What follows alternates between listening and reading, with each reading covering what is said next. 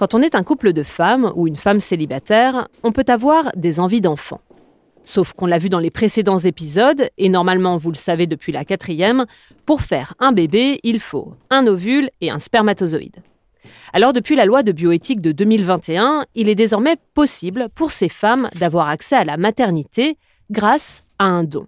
Et cela passe par l'AMP, l'assistance médicale à la procréation, appelée aussi PMA. Cette technique n'est plus seulement considérée comme une solution pour répondre à une infertilité dans le couple hétérosexuel, elle permet aussi de concevoir un enfant dans ce type de situation avec un parcours pris en charge remboursé. Une avancée majeure qui n'empêche pas les femmes concernées de se poser plein de questions, d'avoir des doutes, des peurs, car comme pour les couples infertiles, dont nous avons parlé dans un épisode précédent, ces démarches peuvent être longues, semées d'épreuves et de stress. Bienvenue dans Infertile. Je m'appelle Josefa Lopez, je suis journaliste au Monde et dans ce podcast, je vous emmène à la découverte du monde mystérieux de la fertilité.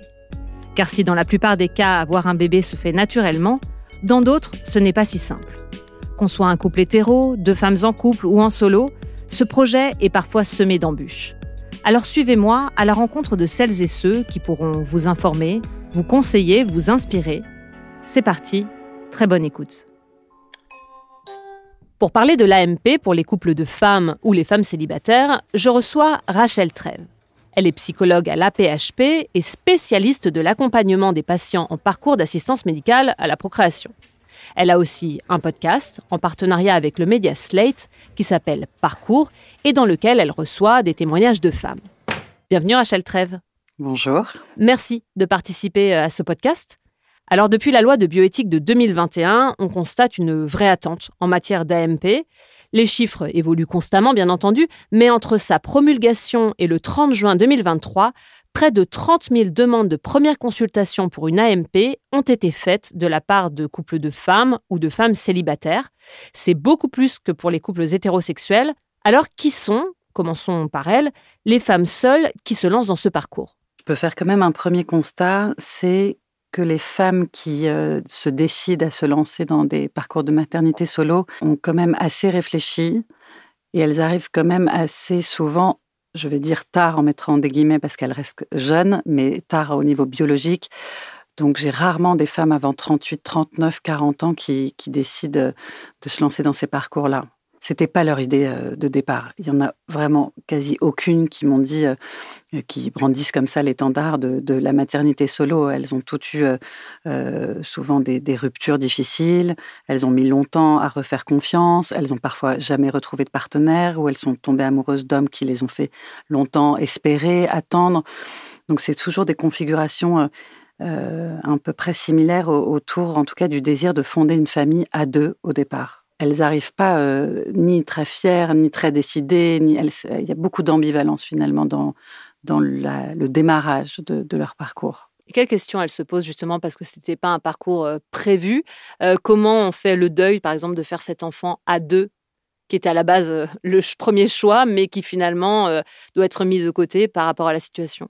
Le deuil de, faire un enfant en couple et à deux, je pense qu'il se fait pas forcément avant de démarrer ce parcours. Je pense qu'il se fait finalement tout au long, même une fois que l'enfant est là, et qu'ils sont vraiment tiraillés euh, dans le fait de s'autoriser. Est-ce que j'ai le droit? Je leur entends dire est-ce que j'ai le droit de de faire naître finalement un, petit enfant qui sera privé, elles le disent comme ça, privé de, de père, privé de d'avoir un, homme à leur côté. Une phrase aussi qui revient souvent dans leur discours, c'est qu'elles peuvent dire euh, mais je n'ai jamais imaginé ma vie sans enfant. je pense que c'est cette phrase-là qui qu'elles ont en tête finalement les, les années qui précèdent leur, euh, leur démarrage dans leur parcours. Et elles arrivent, c'est pour ça qu'on parlait de l'horloge biologique, à une date butoir de se dire en fait, c'est maintenant ou jamais. Là, je, le sais, le, temps est compté, les gynécos me le disent. Donc, elles, arrivent euh, voilà, avec l'élan du, du, maintenant ou, jamais et, elles se lancent comme ça. Avant, tout ça était impossible ou vraiment très compliqué et donc il y avait quand même un renoncement à la maternité qui était peut-être plus acceptable. En tout cas, c'était de fait, c'était pas possible.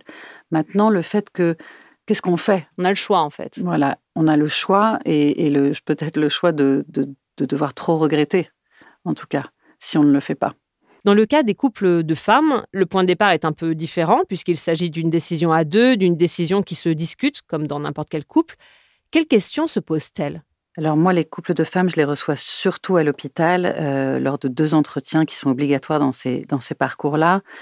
Euh, ce qui est intéressant et ce qui va se, jouer surtout euh, euh, c'est de savoir finalement au sein de ce couple-là qui va porter euh, la grossesse, comment on envisage finalement euh, une maternité sans porter son enfant, comment on va parler finalement de la transmission génétique quand on ne porte pas l'enfant. Donc il y a plein finalement de questions aussi à, élaborer ensemble au sein de ces consultations-là. Mais ce que je peux dire, c'est que j'ai quand même l'impression qu'elles le savent, c'est-à-dire que c'est pas c'est pas séances. Vous qui les aidez à prendre la décision. Non, non, je les, les aide pas, elles, elles, le savent et j'ai même l'impression que au sein du couple et au sein même de la singularité individuelle de chacune, elles le savaient. Souvent, euh, quand on, l'aborde, elles me disent Non, moi j'ai toujours voulu être maman, mais alors porter un enfant, ça, ça m'a jamais trop tenté. Je suis très contente que ma compagne, qui elle en a vraiment très envie, euh, le fasse. Donc ça a l'air jamais d'être un débat entre elles, en fait cette question-là. Oui, il n'y a jamais de débat, c'est-à-dire qu'il n'y en a pas, vous n'avez pas des profils de couple qui se présentent où les deux veulent absolument porter, donc là c'est un peu euh, à qui le fera, ou alors l'une emportera un, et si on a un deuxième enfant, c'est plutôt, dans, c'est plutôt dans ce sens-là. Oui, ça arrive que quand elles en ont euh, envie toutes les deux, elles ont toujours en tête finalement d'avoir un, projet d'avoir un deuxième enfant plus tard et que chacune portera finalement euh, un, un, des bébés. Pour les femmes solo et les femmes en couple, il y a aussi le rapport au donneur et à l'inconnu qui entre en jeu dans ce parcours. Depuis la loi de bioéthique de 2021, les personnes nées d'un don pourront, à leur majorité, si elles le souhaitent bien entendu, accéder à des informations sur ce donneur, c'est ce qu'on appelle le droit aux origines. Mais au moment du don, en France en tout cas, les femmes ne connaissent rien de lui, rien de ce donneur. Il faut donc faire euh, confiance aux médecins. Est-ce qu'il y a des craintes, des doutes, euh, des interrogations qui émanent de ce don? C'est très différent les réactions de, chacune par rapport au, au, donneur. Effectivement, il y a des femmes qui n'y pensent pas du tout, qui, qui sont vraiment dans le biologique, c'est vraiment des gamètes. Et il y a d'autres euh, femmes qui vraiment incarnent beaucoup. On, parfois même, euh, on sent la douleur de ne pas pouvoir euh, se représenter. Mais qui est cette personne? Est-ce que je peux en savoir un peu plus?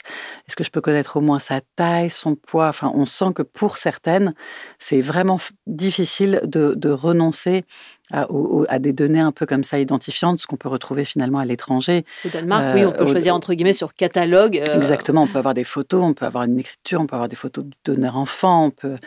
Euh, donc effectivement, en France, euh, la loi qui quand même vient de changer permet euh, à la majorité de l'enfant issu du don de demander des données non identifiantes ou identifiantes du donneur qui a permis sa conception. Mais bon, ce sera finalement que dans, dans 20 ans par rapport à, à, la demande actuelle. Alors oui, ce que, ce que vous soulevez, c'est la question de ce qu'on appelle l'appariement euh, des donneurs sur le couple. L'appariement, ça veut dire trouver quelqu'un, un donneur, qui a des ressemblances physiques. Alors, on s'entend, ressemblances physiques sont très légères, c'est juste la même couleur de cheveux, la même couleur de peau et la même couleur des yeux. Donc, ça reste quand même. Euh, voilà, c'est large, c'est vague. exactement. Euh, après, c'est toujours intéressant parce que les femmes seules me disent souvent Non, mais moi, je, si je faisais ma vie à quelqu'un, il ne me ressemblerait pas forcément. Donc, pourquoi on va appareiller un donneur? Euh, ça arrive que des femmes me disent ben moi c'est quand même problématique j'ai que eu des histoires d'amour avec des, des, hommes métis du coup ça me paraît très bizarre de pas avoir un donneur métis en fait de toute façon vient se loger à la fois aussi la question du renoncement, des fantasmes. Effectivement, ce donneur, il n'est pas, il pas nulle part. Il y a vraiment une question, vous avez raison, au fond, de, de, la confiance aux équipes médicales, parce que nous, on les reçoit, les donneurs. C'est-à-dire que parfois, il y a le fantasme, il y a des patientes qui me disent, mais c'est qui, euh, c'est qui ces hommes qui viennent? Elles essaient un peu de nous mmh. demander. Alors, euh, on, les voit, on les reçoit, ils viennent en entretien avec une psychologue, ils viennent en entretien avec des biologistes, ils viennent en entretien avec des généticiens, ils viennent parfois trois fois, ils font des prises de sang, ils font trois recueils de sperme. Donc, ils sont quand même dans des vraies démarches. Nous, ça nous arrive de refuser des donneurs pour des raisons parfois vraiment euh, génétique où il y a des transmissions de maladies qu'on ne peut pas euh, accepter dans les dons.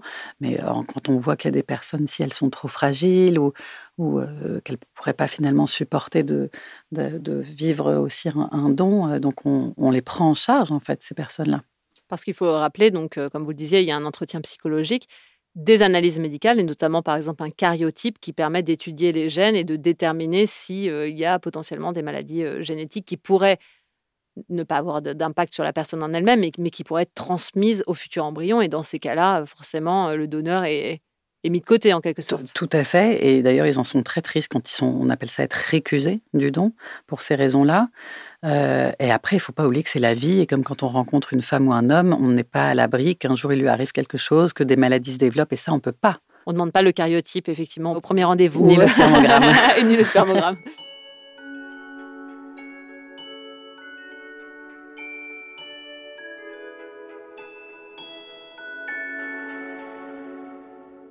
Intéressons-nous maintenant au, parcours en lui-même. Lorsque les femmes seules ou en couple souhaitent se lancer dans un parcours PMA, elles doivent en général avoir moins de 43 ans, comme pour les couples infertiles. Elles auront accès à 6 inséminations artificielles, 4 tentatives de FIV remboursées. Est-ce qu'il y a des démarches en plus qui s'adressent à ces couples de femmes en particulier? Elles ont des entretiens obligatoires avec des, psychologues, des équipes. Euh, après, je pense que ce qui est très compliqué, c'est ce qui est écrit dans la loi et ce qui peut être fait dans la réalité. Et je rebondis par rapport à ce que vous venez de dire. Elles vont faire six inséminations, elles ont le droit jusqu'à 43 ans. Mais en fait, il y a un moment où parfois, c'est plus possible. Et, après 43 ans, mais même il y a des études récentes qui ont montré que même entre 40 et, et 43 ans, c'est les statistiques, les résultats, et ce n'est pas les résultats de tomber enceinte, c'est les résultats d'avoir un enfant, euh, devient presque moins de 5%. Mmh. Donc aussi, parfois, je me dis, il faut qu'on fasse aussi attention à ce qu'elles espèrent, à ce qu'on peut leur proposer et la réalité. Et que dire non à des femmes qui ont 40, 41 ans de se lancer parce qu'au vu de leurs résultats, ça risque vraiment de les amener à un échec. Je pense qu'en fait, c'est plutôt bienfaisant de notre part, même si elles le vivent vraiment comme quelque chose d'extrêmement douloureux, ce refus-là que c'est difficile à entendre, effectivement, quand on a beaucoup attendu et que finalement, ça n'arrivera euh, jamais. Mmh. On y reviendra. Euh, un parcours PMA pour euh, pouvoir accéder à un don de gamètes, c'est très long, très fastidieux, que ce soit pour un couple de femmes, pour un couple infertile ou pour une femme célibataire. les démarches peuvent prendre beaucoup de temps. On a commencé à l'aborder. Même si ça va s'améliorer, comment se, gérer ce rapport au temps qui passe et aussi à l'attente? Alors la question du temps, je pense qu'en fait, il est dans le dans toutes les techniques de procréation médicalement assistée. Ça met de toute façon beaucoup de temps. Et en plus, on sous-estime toujours le temps qui s'est passé avant. C'est-à-dire qu'on ne commence pas à procréer en assistance médicale à la procréation, on procrée avec son compagnon. Euh, dans, Pour les couples infertiles notamment. Exactement. Donc là, effectivement, quand on est seul ou quand on a un couple de femmes, ce temps se court-circuite et devient plus court parce qu'on sait qu'on ne peut pas faire un enfant toute seule ou à deux femmes. Mais euh, je ne sais pas si ce temps va se raccourcir parce que ce qui demande, c'est-à-dire des dons de gamètes, il en faudrait vraiment beaucoup, puisque vous avez vu qu'il y a beaucoup de demandes.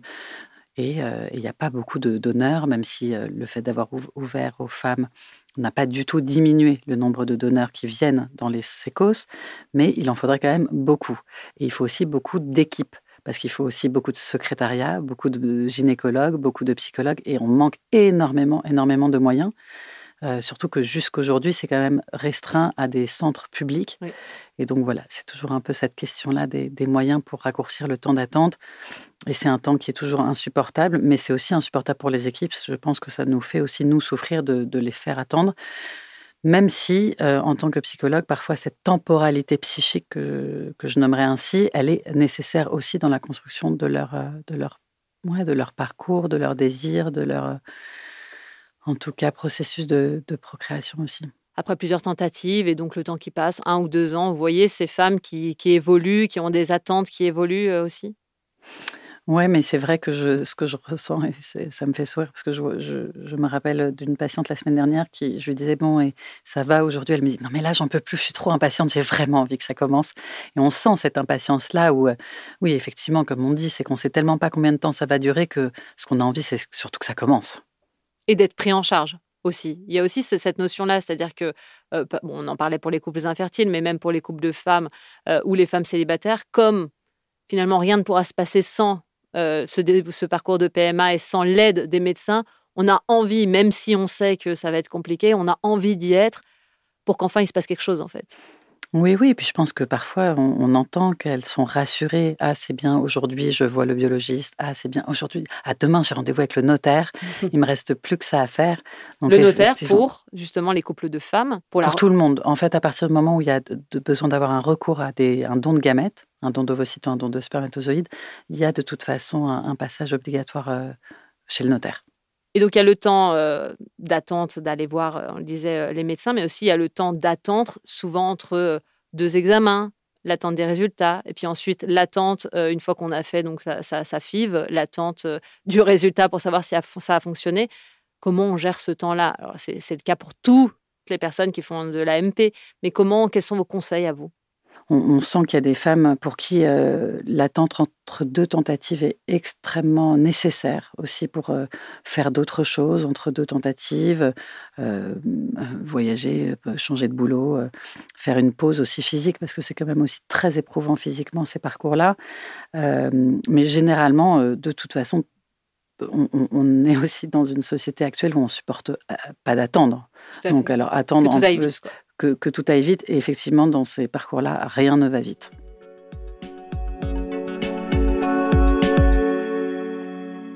En parcours de PMA aussi, la vie ne s'arrête pas. Comment on vit tout ça sereinement? C'est-à-dire quand on a la tête remplie de ce projet-là, mais qu'il faut gérer tout le reste. Et en général aussi, d'ailleurs on en parlera juste après, euh, est-ce qu'on en parle ou pas euh, quand on est dans ce, ce parcours? Comment on le gère sereinement? Je pense que c'est pas possible. Je pense qu'on ne peut pas être serein euh, ou en tout cas on ne peut pas l'être très longtemps. Je pense qu'on est souvent très inquiet, très impatient. Euh, et comment faire au mieux? Je, suis loin d'être euh, quelqu'un qui donne des conseils. Je pense qu'il faut aussi s'adapter à, à, la capacité, à la possibilité, à la vie de, de, chaque euh, femme euh, et couple qu'on a en face de soi. Mais c'est sûr que j'ai envie de vous dire, même si c'est facile à dire, ne vous oubliez pas, euh, n'oubliez pas qui vous êtes aussi. Vous n'êtes pas qu'une femme en parcours PMA, vous êtes aussi une femme qui travaille dans ce milieu-là, vous êtes aussi une super collègue, vous êtes une super sœur, vous avez des copines, vous pouvez sortir, il y a plein de choses à faire. Pour jamais oublier tout ça, et ça, ça coûte, ça, ça, demande des efforts, mais je pense que plus elles n'oublieront pas euh, tous les à côté, tous les, bienfaits de la vie et, que ça ne va pas mettre euh, une chape de plomb partout, plus ça va être plus facile en tout cas, plus supportable ce parcours-là, cette attente-là. Que ça soit pas au centre de leur vie. Que ça puisse être au centre, mais qu'il y ait plein de choses qui gravitent autour aussi, qu'il n'y ait pas que ce centre-là qui les zappe et qui les absorbe comme ça. La PMA, vous avez commencé à l'aborder, use le corps et le mental. Il y a les traitements hormonaux qu'on doit prendre, les interventions chirurgicales lors de la ponction, les examens euh, intrusifs et de nombreux examens en général. À ça s'ajoutent euh, les doutes, les déceptions quand ça ne fonctionne pas. Comment on réussit à préserver aussi son couple, notamment vis-à-vis de celle qui n'est pas dans ce parcours-là euh, directement? pour les femmes célibataires, à gérer seules, est-ce qu'il faut s'y préparer en amont? Est-ce que c'est possible? Et est-ce qu'il faut consulter? Est-ce que vous conseillez de consulter préserver tout ça?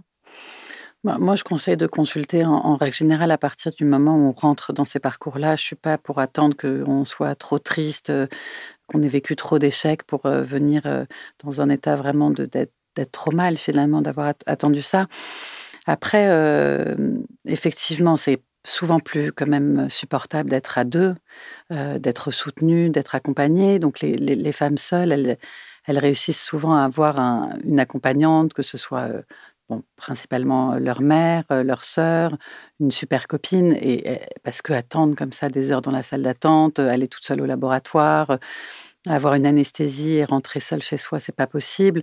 Donc je pense qu'il faut effectivement créer des alliances. Je pense qu'à partir du moment où on rentre, il faut des alliés. Alors les alliés, ça peut être les amis, son partenaire de vie, mais aussi euh, sa salle de gym, euh, son cinéma de quartier qu'on adore. Je pense qu'il faut en fait se, créer comme ça, tisser un peu comme une sorte d'araignée, se dire tiens, je vais à, chaque fois que j'ai besoin, je peux glisser sur ce fil-là et, piocher dans, dans ce qu'il y a de bon autour de moi.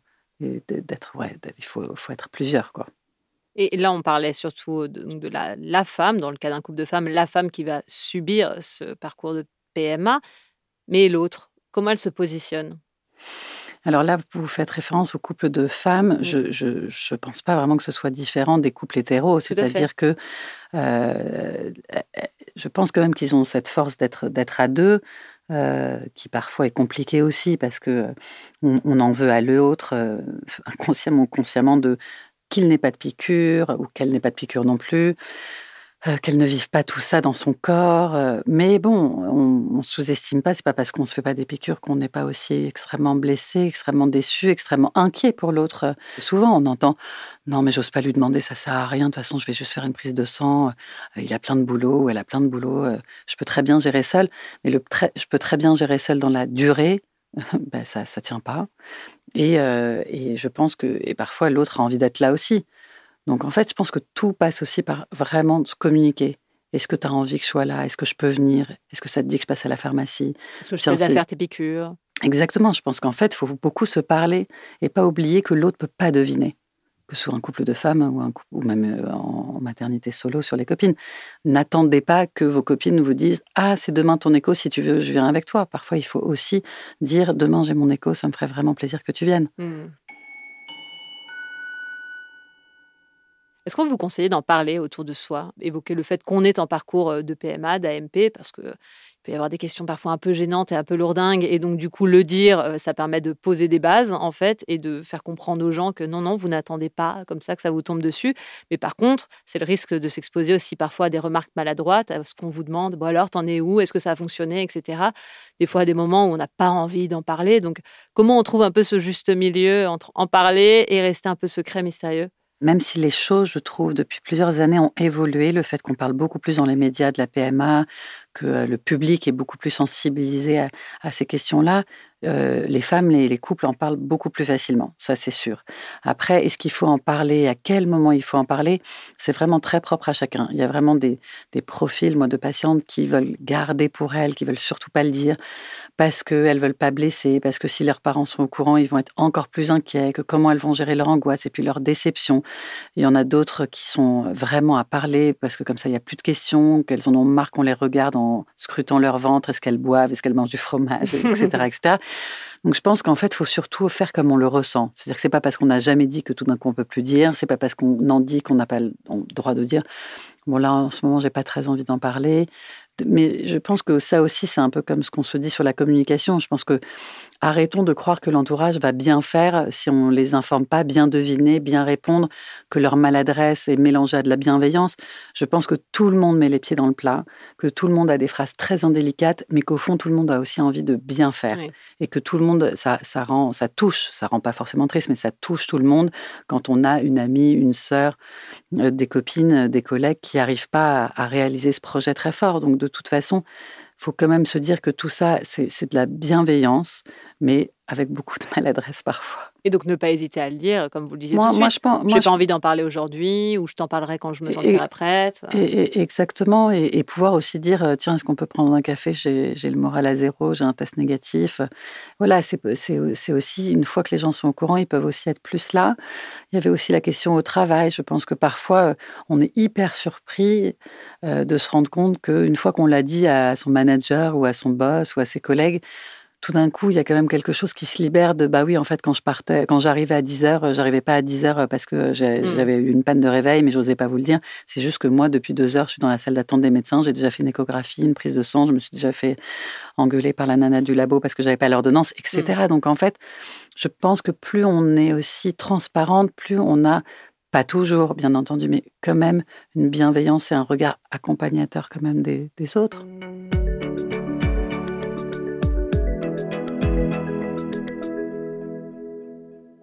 Pour certaines femmes, la PMA ne fonctionne pas du premier coup. Elles doivent subir euh, une, deux, trois tentatives de FIV. Pour d'autres, même le parcours est encore plus compliqué, semé d'embûches, de contraintes en raison, on en a parlé, de l'âge et des pathologies.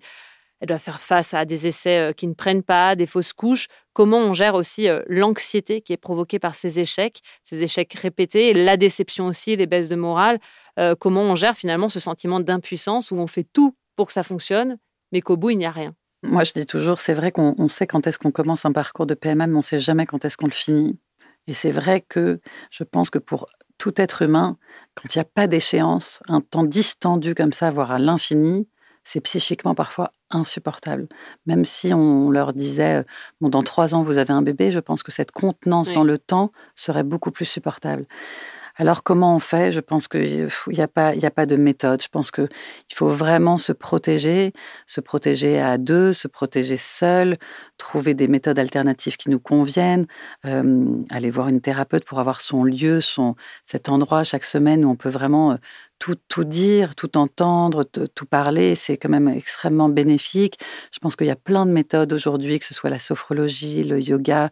Mais je pense parfois aussi qu'il faut aussi pas tout faire l'injonction à tout faire, faire parfait. Je pense qu'aussi, au fond, les femmes, elles ont quand même sur la tête, puisqu'elles sont, elles, dépositaires de ce parcours physiquement, quand même presque intégralement, euh, un poids d'une responsabilité mmh. qui est insupportable. Et j'ai parfois quand même envie de leur dire, est-ce que je peux leur dire, mais fichez-vous la paix faites la fête euh, ou pas, euh, pleurez ou pas. parfois, je les vois dans ces parcours-là se perdre, c'est-à-dire qu'elles font tout. Elles font l'acupuncture, elles font la sophro, elles font la psy, elles font, elles mangent plus de gluten, elles boivent plus de café, elles se parfument plus, elles mettent plus de vernis. Et vraiment, je, je suis prise d'une grande empathie pour elles. Et je trouve qu'on n'a pas de données médicales là-dessus. Et en plus, c'est pas une vie. C'est pas une vie déjà. Tant de sacrifices, en fait. Puis surtout, attendre, c'est suffisant. Mm. Espérer, c'est suffisant. Tout ce qu'elles font, c'est suffisant. Je pense que parfois, c'est plutôt ça. Quand vous me demandez ce qu'il y a un conseil, je pense qu'elles se, fichent la paix. Elles y pensent autant qu'elles veulent. Elles pleurent autant qu'elles veulent. Elles, elles sont libres. Il faut franchement qu'elles récupèrent cette liberté de vie et arrêter d'être sous ces injonctions. Non, elles ne sont pas responsables des échecs. Et même si elles ont envie de, courir, de, de, déplacer leur fif de quelques mois, eh ben, qu'elles le fassent. Beaucoup de femmes, souvent passées 40 ans et ayant eu des échecs répétés, une réserve ovarienne parfois trop basse, font appel donc au double don, c'est-à-dire un don de sperme, c'est le cas notamment des femmes célibataires et des femmes en couple, mais aussi parfois un don d'ovocytes. Là aussi, c'est encore une autre réflexion, un autre chemin. Comment on accepte que euh, son propre enfant ait donc un patrimoine génétique complètement différent du sien? On savait pour le donneur, dans le cas de couple de femmes et de femmes solo, mais là aussi du sien. Oui, ça, ce sont tout à fait un parcours euh, qui demande encore plus peut-être de, réflexion, de, de, résignation. Je pense qu'il faut vraiment euh, avoir un vrai travail d'accompagnement autour de quels sont les liens? Qu'est-ce qui fait famille? Quelles sont la filiation? Qu'est-ce que la génétique? Je pense que parfois, quand on interroge finalement euh, les, les personnes qui passent par ces parcours-là, sur qu'est-ce que la génétique, il y a plein d'amalgames finalement. Qu'est-ce qui fait famille? Qu'est-ce que la filiation? Qu'est-ce que la ressemblance? Qu'est-ce que la transmission? Et je pense que tout ça se travaille vraiment. Et c'est intéressant aussi ce qui s'en démêle, parce qu'il y a ces renoncements, mais finalement, si j'ai recours à un double don, je, je renonce à toute cette partie-là de ma famille, mais de quoi elle parle finalement? Qu'est-ce qu'on transmet par le corps? Qu'est-ce qu'on transmet par les mots? Qu'est-ce qu'on transmet par les gènes? Et ça va demander beaucoup, beaucoup d'accompagnement et de réflexion pour finalement accepter ce don. Je pense qu'il y a tout un travail, parce que c'est assez beau quand même, toute cette histoire de, transaction humaine, finalement. C'est quand mmh. même des femmes et des hommes, les donneurs et les donneuses. Elles viennent déposer, finalement, en tout cas au SECOS, là où je travaille, des petits dons de parentalité c'est, c'est pas eux les parents. Jamais un donneur et une donneuse n'auraient envie ou ce sont des substituts de parents. C'est vraiment, ils viennent donner une gamète, une cellule qui manque à la création de, de, ce bébé-là.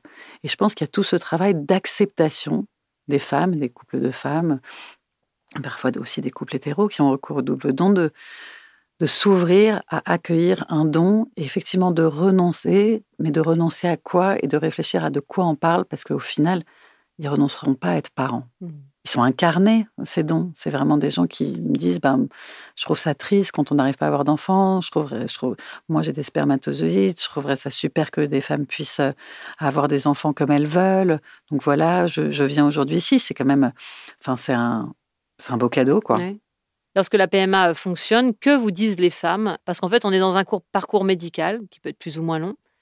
Et à un moment, ça fonctionne. Et donc c'est parti, en fait. On a enclenché le processus, alors qu'on avait attendu beaucoup. Là, on y est.